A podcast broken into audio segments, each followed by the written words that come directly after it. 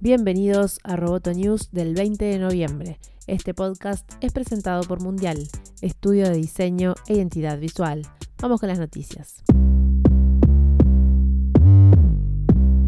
El presidente ejecutivo de Apple, Tim Cook, dijo que la regulación de la industria tecnológica es inevitable. En una entrevista con Axios en HBO, Cook emitió una advertencia a Silicon Valley. En términos generales, no soy un gran fanático de la regulación, dijo. Soy un gran creyente en el mercado libre, pero tenemos que admitir que el libre mercado no está funcionando. Y no ha funcionado aquí. Creo que es inevitable que haya algún nivel de regulación.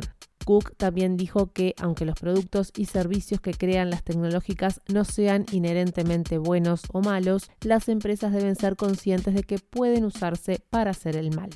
Las grandes compañías de tecnología e Internet cayeron ayer en Wall Street causando pérdidas en todo el mercado de valores. Apple, Microsoft y Amazon, las empresas más valiosas del mercado, sufrieron algunas de las mayores pérdidas. Facebook, otro favorito de los inversionistas, también bajó. Apple cayó 4% debido a los temores de que las ventas del iPhone pudieran bajar, Microsoft perdió 3,4% y Amazon 5,1%.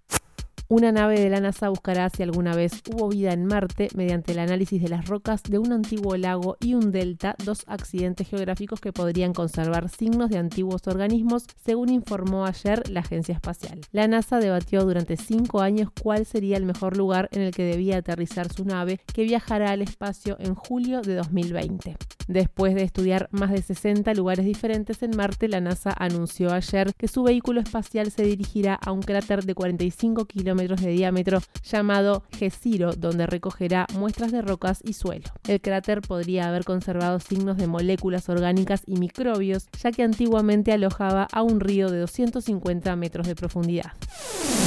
Roboto News es parte de Dovcast. Te invitamos a seguirnos en www.amenazaroboto.com, arroba amenazaroboto y facebook.com barra amenazaroboto.